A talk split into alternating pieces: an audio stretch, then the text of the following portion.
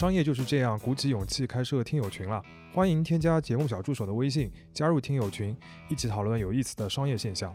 小助手的微信号是 t h a t i s b i z that is biz。为了营造更好的讨论环境，我们准备了两个小问题，需要在添加小助手的微信后回答。具体的问题可以参考最近几期节目的 show notes，期待与你的交流。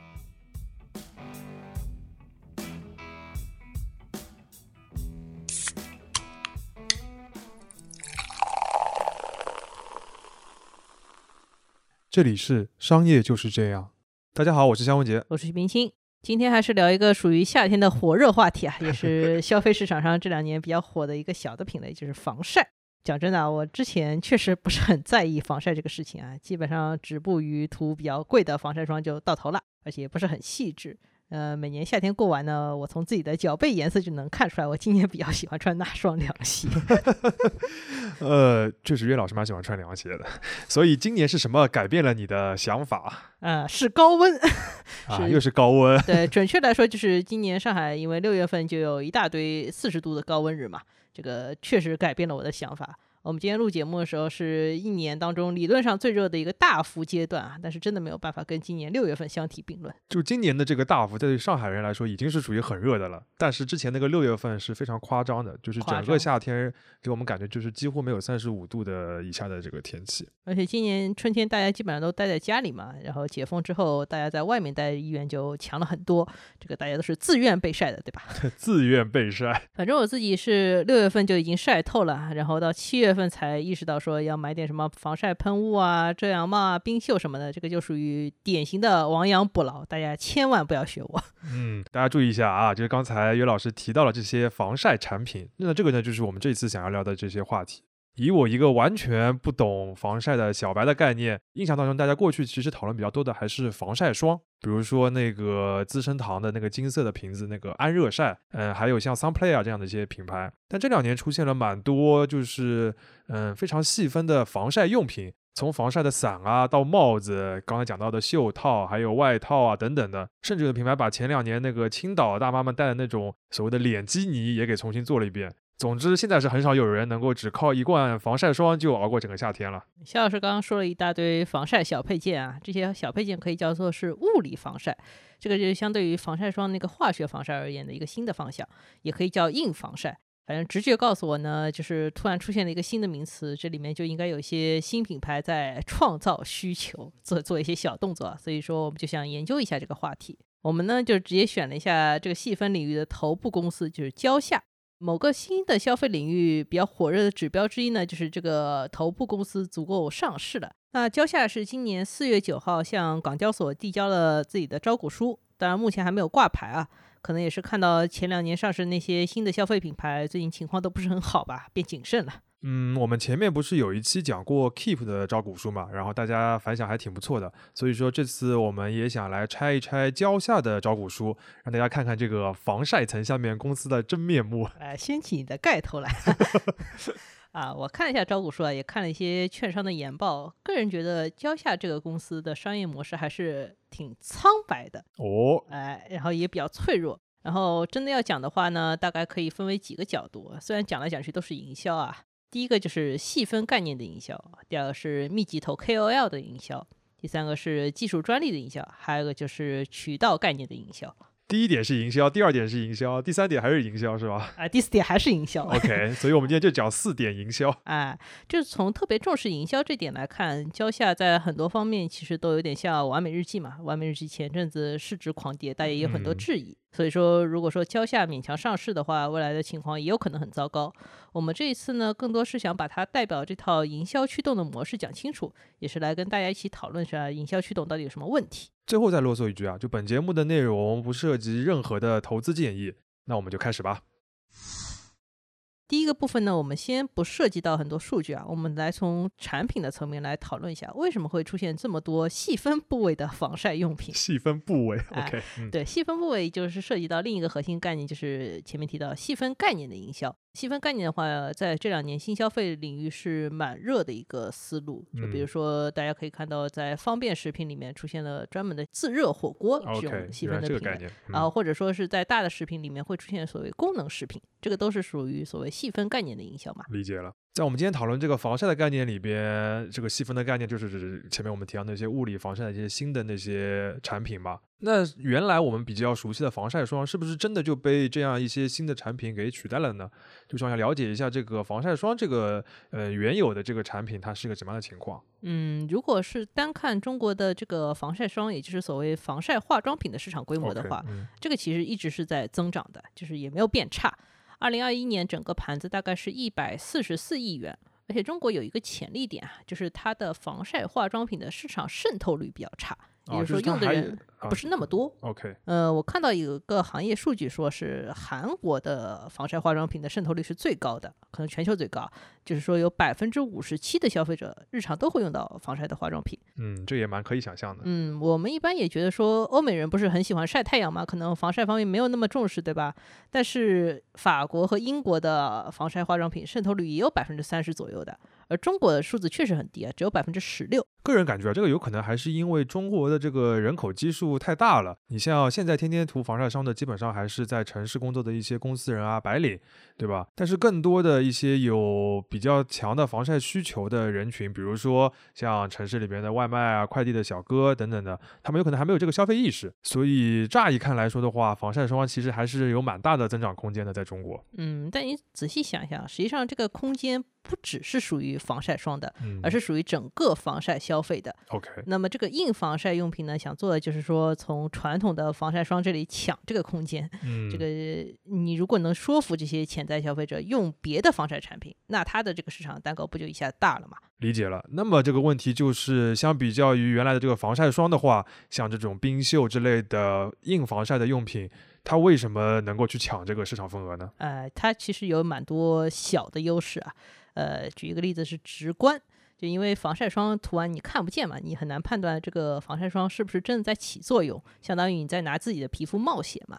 然后，但是你戴一个帽子或者套一个冰袖，这个遮挡就是立竿见影的。OK，呃，举一个例子啊，就是我现在在用的那款冰袖啊，它本身还是比较正常一个东西，但是就是在袖口的话，它做了个小的设计，它放了一个在紫外线下面会变颜色的 logo。然后，如果你这外面紫外线越强呢，这个 logo 的颜色就越深。然后我经常骑车的时候会瞄它一眼，这个都自到发黑了，觉得这戴这个东西真的是很有用。这就是有一些很有效的心理暗示小技巧啊，这个什么像那种化学试纸，什么酚酞啊、石蕊一样啊、的，有点像那个东西啊，但是还啊蛮有意思的。感觉有点像戴森做的透明的那个垃圾的那个收容的那个感觉一样的，就是你要看到那种实际的效果的，对吧？肖老师为什么要 call back 这么老的节目啊？嗯啊、，OK，这是第一点。嗯，对，还有个优势就是简单，因为防晒霜嘛，就是你隔一段时间，或者说你出了汗啊、下了水，你就要注意再补擦一下嘛，还是有点麻烦的。嗯这个物理防晒就是随拿随用，帽子一戴就可以出门了。最后还有一个优势就是通用性，就是我们前面提到，过去防晒霜作为一个化妆品的话，它覆盖的可能还是比如说女性消费者或者城市的公司人会比较多。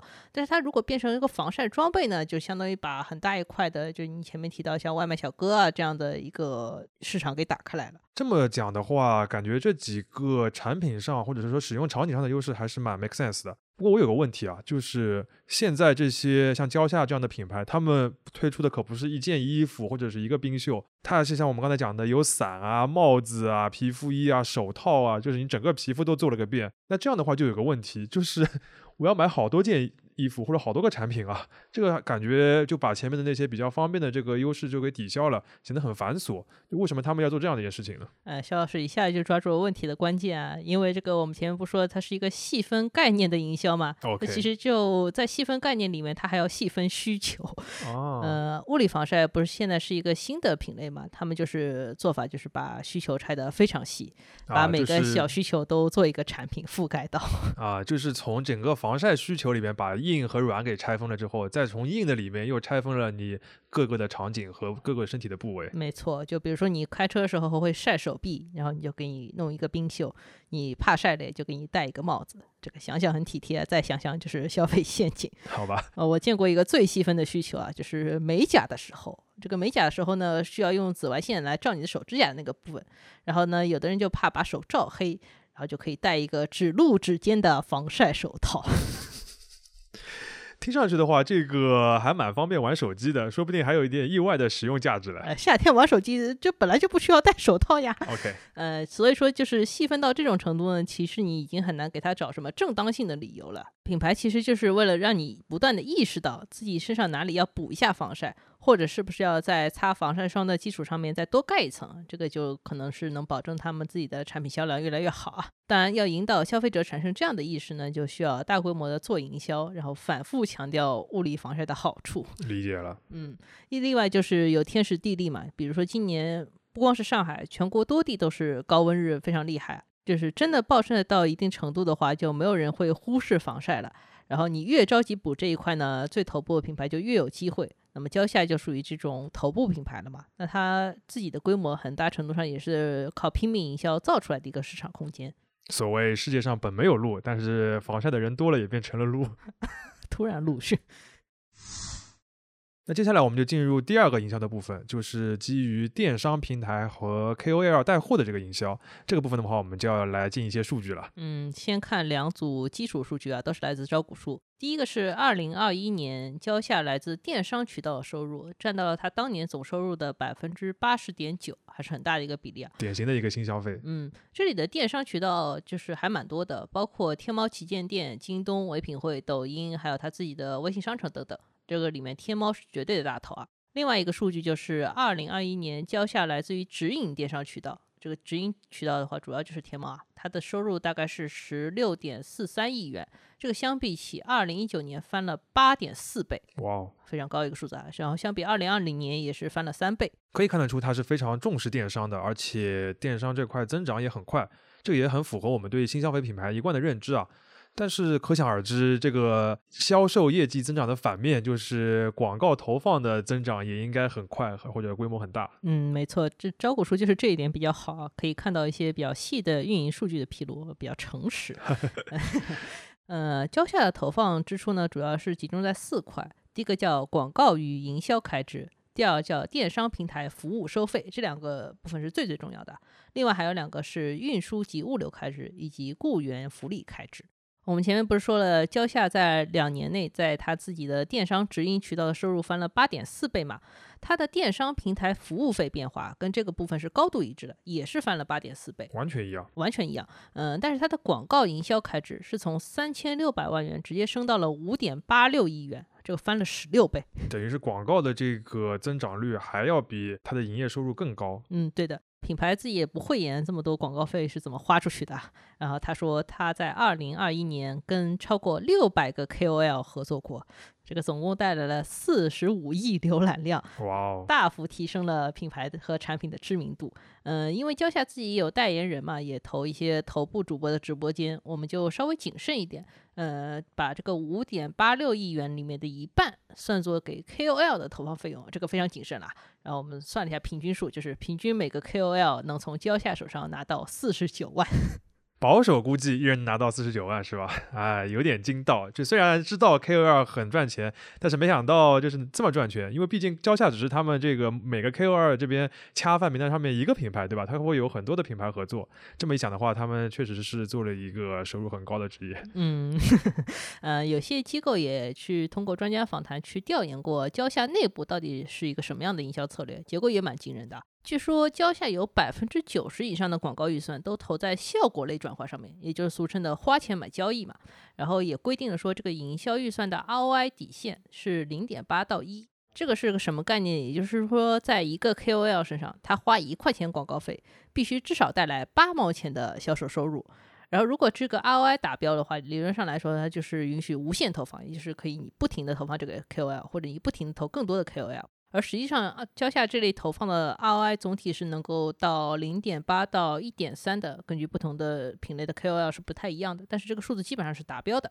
嗯，那等于是真正的一个花钱买成交，而且是平进平出，对吧？有可能稍微能多赚一点点。对，但总体来说是平进平出啊。另外就是说，蕉下不会去走那种大而全的全渠道投放路线，比如说你没有看到他去投什么分众广告，他其实是比较聚焦于抖音和小红书的，仅仅这两个平台就占到他们在站外营销费用的百分之九十五以上。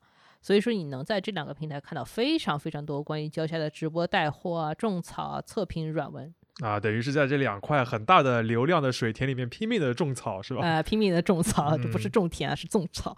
嗯，呃，但是现在流量整体来说也是越来越贵了嘛。对呃，二零二二年经济形势也不是特别好，所以说要继续维持这么高的收入增长水平的话，这个想必 KOL 们拿到的广告费可能会更多。如果我们再看蕉下这个公司整体的 ROI，也就是总的收入和它的这个总的消费费用之间的这个比值，我们就可以发现啊，二零一九年的话，呃，蕉下花一块钱的销售费用可以带来十块钱的销售额，但是到了二零二一年，这个数字就变成了花一块钱的销售费用只能带来四块钱的销售额。嗯，这个整体的 ROI 和它广告投放的 ROI 有差别呢，是因为就是前面的话还包括了像线下门店啊，或者说品牌口碑自己带来的自然的流量及复购，这些都是比较良性，也不太需要依赖投放的一些收入嘛。但是如果它二零二一年的整体 ROI 只有四的话，其实是一个蛮危险的信号了。因为它下降的很快。对，就是反而是说，蕉下早年是能看出来有一些品牌号召力的，但是现在因为各种各样的的服饰品牌都去做防晒了，它就泯然众人了。你不做投放，你就看不见它，然后更加不会想到去买它。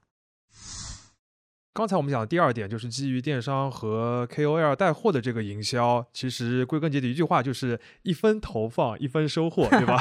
对，嗯，讲完了这个部分的话，我们要么还是回过来讲讲产品吧，因为防晒防晒，你毕竟是一个有明确功能指向的一个产品，多多少少还是有一些技术门槛在的吧？呃，这个就很微妙，也蛮复杂的。为了方便大家理解，技术在这个里面究竟是怎么被品牌异化成一种营销策略的啊，我还是想细分成几个小的点来讲。第一个叫技术概念，第二个叫体感和面料，第三个叫专利，第四个就是成本与定价。一个一个来讲啊，首先是技术概念。我们之前用防晒霜的时候，经常会听到一个缩写叫 SPF，然后现在在物理防晒里面用的是另一个缩写叫 UPF。所以区别是什么？呃，我先说一致的东西，就是这两个都是能够直接说明防晒效果的指标，他们计算方法也是一样的，就是他们会比较防护过的皮肤和裸露的皮肤在晒伤时间上的差异。什么意思？呃，假设说在同一个日照条件下，你直接让太阳晒你的皮肤十分钟就晒红了，但是你涂过防晒霜以后，连晒五小时，也就是三百分钟以后才跟原来一样红，那么它的 SPF 就是三百除以十，就是三十。哦，原来是这么来算的。至于 SPF 和 UPF 有什么不同呢？就是 SPF 主要关注到的是紫外线里面的 UVB。UVB 是我们这个皮肤晒红、晒伤乃至得皮肤癌的主要原因。然后 SPF 到三十呢，就意味着它可以阻挡大概百分之九十七的 UVB。呃，SPF 五十呢，就是能阻挡百分之九十八。哇，刚才那个一串英文和那个数字已经有点头晕了。不过就是我简单的用中文来解释一下，就是说我们经常说的那个防晒的效果的那个指标，就是 SPF，并不是说数字越高，然后它这个效果就成比例的更高的。那个所谓的三十到五十，其实也就是多挡了百分之一的这个紫外线里面的有害成分。嗯，没错，你直接抓到了重点啊。然后我们再讲 UPF 啊，UPF 就是指那个防晒衣里面会用的那个表示它防晒效率的那个指标，对吧？对，UPF 相比起 SPF 呢，就是它好在一点，就是它不仅管 UVB，也管 UVA。就是它管了多管了一种紫外线的类型，是吗？对的，UVA 就是另一种紫外线，它这个相比起 UVB 来说，它对皮肤的穿透能力更强，它容易引起皮肤的老化、起皱纹以及变黑。也就是说，你如果要管变黑这件事情的话，其实要管 UVA。然后 UPF 到五十呢，就跟 SPF 是一样算法，就意味着它能够阻挡掉百分之九十八的 UVA 加 UVB。啊，就是说它原来的这个防晒霜只能帮助你这个不要晒红晒伤，然后不要得皮肤癌。然后现在这个防晒衣或者是这些硬防晒的东西的话，它可还可以帮助你防止它皮肤老化，然后起皱纹、变黑，就对这个概念。嗯，反正归根到底就是一句话，就是 UPF 要比 SPF 划算，OK，好的，因为它管两种东西嘛。嗯，但是还是那句话，就是 UPF 三十这个就能挡掉百分之九十七。我确实不知道这个市场上为什么会有什么 UPF 一百的产品啊？一百，嗯，你要么直接卖镜子 算了，这个把太阳光全部弹回去就可以了。弹弹弹弹走太阳光。哎，呃，当然 UPF 做到一定量还是管用的。就是管用在哪里？因为目前我们国家的纺织品国标对于防紫外线性能的评定标准里面就是有明确规定的。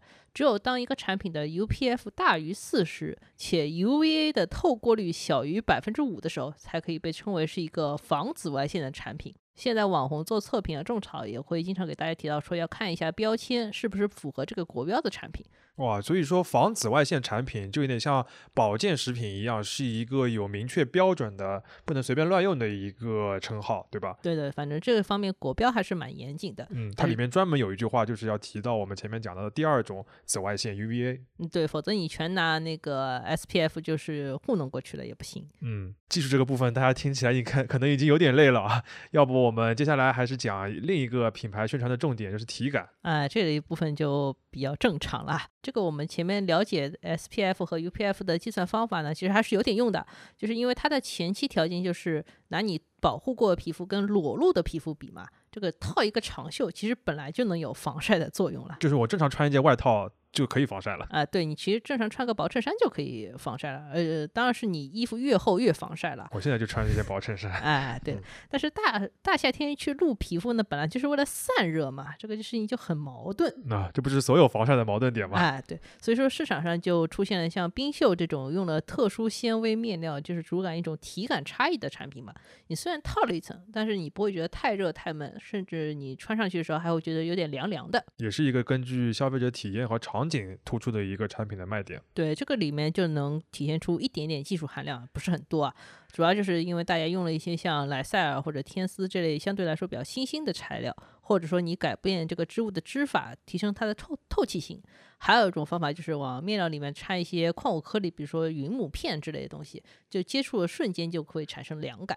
嗯，这个就属于是纺织技术或者是材料技术当中的一个一个一个领域了。对，嗯，我看到像蕉下他们就会说，它的防晒产品里边啊，基本上都会用到一种叫 AI Loop 的面料。这个是属于什么很先进的技术嘛？听上去跟那个优衣库那个 Arism 还好像有点亲戚关系。呃，是那种异父异母的亲戚吧？那不就不是不是亲戚吗？啊，不是亲戚啊。OK。呃，其实我查了一下，就是蕉下在这些防晒服饰的不同的宣传阶段提过好几种不同的面料名字啊。这个我还是在看他们百度百科时候发现的，因为这个百度百科引用了公司在二零一九年的产品介绍，当时的冰袖的面料叫 Floyd。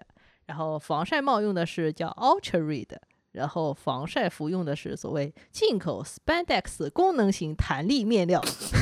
这个具体的读法大家真的不要在意啊，因为研究了一下，除了最后一个好像都是他们自己贴上去的名字。这个第一个冰袖的这个 void 好像是法语单词，我所以我的读法一定是不对的，它是法语里面的寒冷的意思。然后这个 ultrare 的一听就是一个生造的一个英语单词嘛，就跟这个前面提到 Air Loop 也差不多。刚才不是说有一个不是自创的吗？就是最后那个 Spandex 功能性弹力面料，这个我要吐槽了。Spandex 就是氨纶呀，就是莱卡。你去看，是化工家庭出身的。就 你看所有这种衣服，如果你要有弹性啊，或者是要免皱，都要加这个面料。而且我们之前讲 Lululemon 的时候也提到过这个东西。嗯，说起来，现在各种服饰公司为各种各样材料自己起一些名字是很常见的事情。像你前面提到 Airism，还有像 Heattech 或者是阿迪达斯那些。Boost 都是非常有名的例子啊，典型的这个材料或者说技术营销。嗯，这些材料背后呢，其实都是像东丽啊或者巴斯夫这样研发技术很强的大公司，然后品牌自己也不会演，这是一个强强合作。但是国内的新消费品牌呢，很少有能达到所谓强强合作这个水平嘛，大多数不是那种真实的技术营销。哎，大多数都是一些很小的技术改进。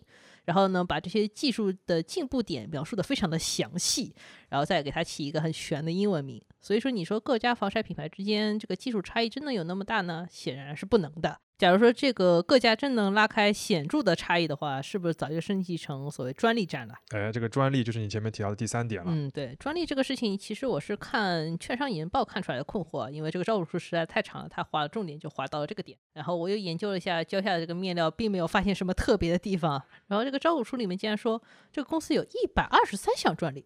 还有七十二项正在申请，这个我就不信了，我就去用天眼查看了一下，具体都是什么专利啊？啊，开始用专业工具了啊！天眼查这类工具还是蛮好用的，我发现了几个趋势。第一个就是这个公司在专利申请年份上的分布，这其实高度集中在二零二零年和二零二一年，这可能当时他们就想上市了，为上市要做一些准备。呃，另一个就是专利的类型分布。这个他们申请这么多专利里面，百分之七十是那种门槛比较低的所谓外观专利，比如说一个防晒服，只要它跟市面上常见的防晒服长得比较明显的不一样，就可以去申请一下外观专利啊。这也能专利？也能专利的。呃，其实真正比较有技术竞争力的是所谓发明专利和实用新型专利嘛，这个它占的比例就比较少。最后就是说，他在招股书里面确实写到了三个最重要的专利。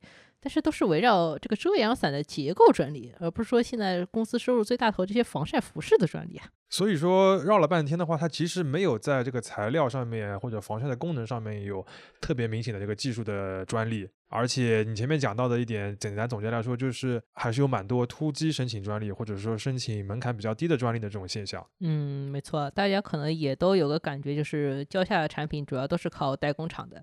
你如果打开幺六八八的页面，你是简单搜一下，也能搜到很多给蕉下做代工的供应商。但这个都比较正常，嗯，都比较正常。嗯，但是对于品牌端有什么问题呢？就是它一方面在极力的宣传自己的产品有很多的科技点，但是呢，它又没有专利保护。也没有说跟重要的技术合作商有长期的合作关系，这个本身的营销意味就很重了，就没有什么壁垒嘛。等于说它不是一个真正的基于技术的一个营销，而是把这个营销凑上技术这个点。嗯，对的。呃，如果说我们说这个技术营销，营销到最后呢，是一般会体现在价格上面啊。但是你反过来说，从成本端来看，其实就也没有提升多少。呃，我们看到一个行业媒体叫电商在线，他曾经去一个地方，就是纺织行业非常发达的地方，叫绍兴柯桥，嗯，很有名。呃，去采访过，当地的供应商就说了，呃，你如果想要这个防晒衣有更高的 UPF 值，只要在面料里面多加那种抗紫外线的助剂就可以实现了。这个助剂本身很便宜。然后你如果想要冰丝啊或者四面弹这种面料，也是很成熟的解决方案。你比如说三十块钱到四十块钱一米的布料就可以做一件衣服了。然后你如果说时尚，你再加一些染色啊、印花的工序，就是再加十块钱。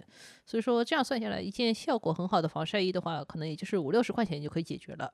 所以其实刚才我们讲到那些非常复杂的防晒的那种指标，或者说是它技术上的这些特点的话，对应到这个绍兴柯桥这边的供应商，就是一些非常明确的。多少钱？多少钱？可以，你想要什么东西再加几块钱 啊？OK，对。但是如果说品牌的话，它因为有前面提到的高昂的这种 KOL 投放的一些营销的成本，所以它会在这个成本的基础上面显著的加价。呃，我们看了一下交下的招股书啊，它的服装的毛利率大概是百分之五十二，它帽子的毛利率就更高了，大概是百分之六十七，配饰也有百分之六十一。也就是说，衣服是在成本上面翻一倍价格的，然后帽子可以翻两倍。这个还是官方的一个数据啊。实际上，你如果去电商平台上面去看的话，蕉下的防晒衣正价基本上都是两三百块钱的，跟我们前面说的这个五六十块钱是没法比的，相当于有三到四倍的加价了。也就是说，从技术上来看，物理防晒这一块目前其实没有什么真正意义上的核心技术，但是品牌呢都在拿科技和时尚这个当卖点，然后获取更加多的这个溢价了。嗯。最后还有一个小的话题点啊，虽然说蕉下目前线上的部分是占收入的大头嘛，但它这两年已经在加速布局线下了，包括开直营店，也包括跟一些重要的零售渠道以及全国各地的分销商合作。这点的话也跟完美日记很像啊，你像线下门店不就是完美日记上市之前很重要的一个新故事吗？嗯，确实是啊。呃，分销收入这两年在蕉下的报表占比里面一直是比较稳定的，大概占百分之十六到百分之十八。呃，如果只看二零二一年数据呢，分销商当年创造了三点九五亿元的收入。但是要注意一个前提，就是二零二一年也是交下分销商数量暴涨的一年。呃，他们二零二零年的话是两百七十四家分销商，到二零二一年就直接升到了八百七十二家。然后我们也算了一下平均数啊，就是二零二一年每一个分销商能够带来的收入是四十五万。然后，如果回到二零一九年的话，每个分销商收入大概是七十万，还更好嘞。也就是说，分销商这部分的收入是增长了，并不是因为他找到了更厉害或者销售能力更强的合作伙伴，只不过是因为他把这个渠道的数量、整个规模给扩大到原来的三倍了。嗯，没错。大规模分销还有一个显著的好处啊，就是可以降低自己公司存货的压力，就因为货都压到经销商手里了。这个是最有魅力的。哎，最有魅力的。呃，二零一九年的时候，蕉下整体的。存货周转天数是一百一十天，相当于一年能卖三批多一点的货。然后到二零二一年呢，这个数字就降到了六十二天，等于说它靠着业务模式的转变，就在存货周转这个事情上面产生了非常显著的进步。大家也知道，这个存货周转的天数是这种服装行业或者说是零售商品的行业里边非常重要的一个数据指标。嗯，然后你在招股书里还会看到说，蕉下说自己是一个 DTC 驱动的品牌。OK，但是分销商也是直面客户的嘛，所以说也不能完全说它是错的，只不嗯过和经典意义上的 D2C 还是有一点出入的。嗯，到这里我们基本上就把蕉下招股书里面看到的一些问题说完，就是你前面讲的四种营销。在这些之外呢，我觉得有两个更大的，就是涉及到行业判断层面的问题需要提一下，就是所谓的道果为因和人云亦云。什么是道果为因呢？比如说物理防晒，它本来不算是一个什么明确的细分方向，它其实就是靠像蕉下这样的品牌拼命在做投放，然后在无数的直播间和小红书笔记里面做出来的一个方向。结果行业媒体和平台就会说这个东西火了，它可能是一个新的趋势。那么他们这么说的目的呢，可能还是希望你不要停止投放嘛，否则它既没面子又没有钱赚。这个还蛮犀利的。嗯，对的。呃，人云亦云其实更好理解，就是说招股书怎么说，然后券商报告和媒体报道就怎么写嘛。嗯、品牌自己在招股书里面都是一些包装过的说法，然后把这些概念复制粘贴一遍，就是一份所谓的深度报告了吗？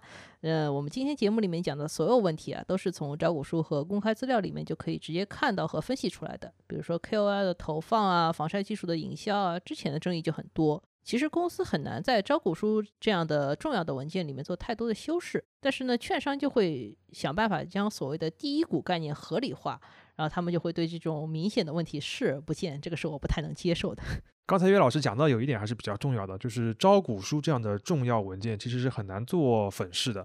但是我们看到很多基于招股书的信息的一些二道的内容，它就有太多的粉饰了。其实岳老师想要批评的都不单单是一个交叉这个公司的问题，而是关于行业的其他一些角色的一些问题了。嗯，大概是这个意思。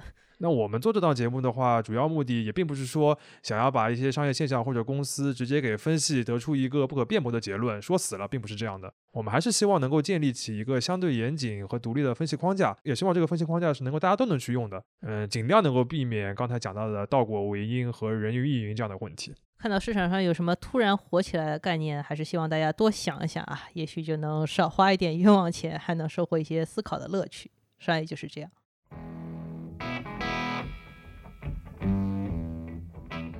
感谢收听这一期的《商业就是这样》。你可以在苹果播客、小宇宙、喜马拉雅、网易云音乐、QQ 音乐、荔枝等平台收听我们的节目。微信公众号“第一财经 e-magazine” 也会推送每期节目的内容。如果喜欢我们，欢迎你在苹果播客给我们五星好评，并期待你在各个平台与我们交流。尤其欢迎分享你感兴趣的话题。下期见。